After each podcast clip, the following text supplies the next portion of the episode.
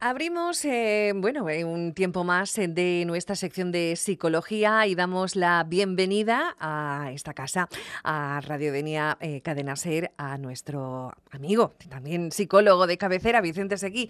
Muy buenos días, Vicente. Hola, Pepa, ¿qué tal? Buenos días. Bueno, hoy vamos a hablar de indefensión aprendida que es un fenómeno psicológico muy interesante. Vamos a ver, cómo, en primer lugar, ¿cómo estás? ¿Cómo empezamos esta semana ya de cara al mes de junio? Pues muy bien, muy bien. La verdad es que recibiendo bien la verdad, hace un buen tiempo a pesar de las lluvias y no podemos quejarnos.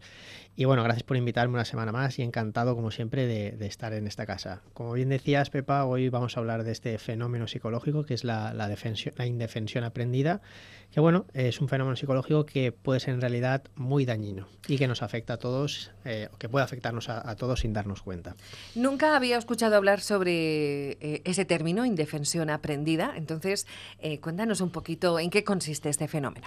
Pues sí, la indefensión aprendida o, también impotencia aprendida es un tecnicismo, Pepa, que se refiere a la condición de un ser humano o animal que ha aprendido a comportarse pasivamente, con la sensación subjetiva de no tener la capacidad de hacer nada y que no responde, digamos, cuando tiene una amenaza o cuando la agreden, a pesar de que existen oportunidades reales de cambiar la situación adversa evitando, evitando digamos al final pues que se produzcan estas circunstancias desagradables o obtener también pues eh, recompensas positivas.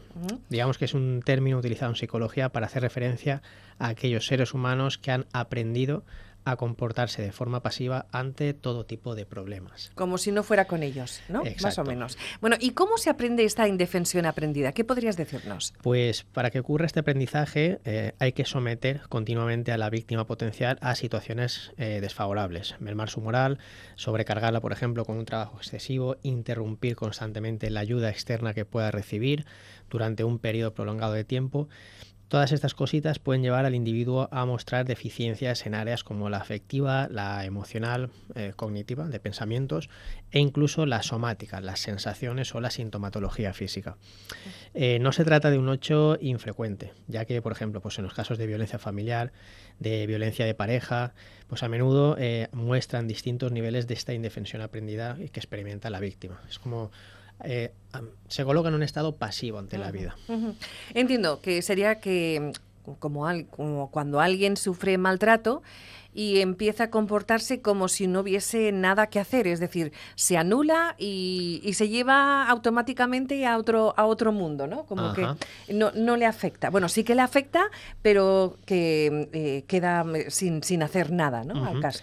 Eso es, Pepa. Además, no siempre es necesario que se dé un maltrato físico. También con la violencia verbal o con exponer a la víctima a, la víctima a manipulaciones continuas es algo que también puede, puede suceder, que se, genere esta indefensión aprendida. Mm, por cierto, para entenderlo mejor, eh, siempre recomiendo leer la historieta El elefante encadenado de Jorge Bucay. Creo que ejemplifica muy bien eh, lo que sería esta, esta metáfora, esta este proceso psicológico. Y Vicente, ¿es posible superar la indefensión aprendida, eh, activarse? Pues la respuesta es afirmativa, Pepa. Eh, son buenas noticias. En realidad el proceso puede ser más sencillo de lo que parece a nivel técnico, a nivel de terapia, quiero decir, no a nivel de afectivo para la persona. Como implica el término, se refiere a un comportamiento adquirido que puede modificarse pues como cualquier otro. Es un aprendizaje que podemos modificar y cambiar. A la luz de esto, pues mm, la etapa inicial de la terapia debe concentrarse en adquisición de comportamientos alternativos que sustituyan, que cambien a los previamente aprendidos y que son responsables de causar el problema. Es decir, cómo la persona respondía, tiene que aprender a responder de manera diferente a cómo lo hacía. El objetivo entonces sería que el individuo desarrolle una capacidad de gestionar sus propios conflictos y gane progresivamente, esto es importante, confianza en su capacidad para cambiar las circunstancias adversas a través de sus acciones, de cómo responde ante estas. Muy interesante. Bueno, Vicente, muchas gracias eh, eh, una semana más por aportarnos un poquito de divulgación sobre psicología, la mente y todo lo interesante que ocurre en ella. ¿Dónde te podemos encontrar? Pues Pepa, podéis encontrarme en Mesque Salud Denia, a mi compañero Nico Ara, nutricionista, en la calle Ondara, sin número, y en el teléfono 96 506 4395. Bueno, pues eh, te emplazamos para dentro de 15 días. Hasta luego. Hasta luego, gracias.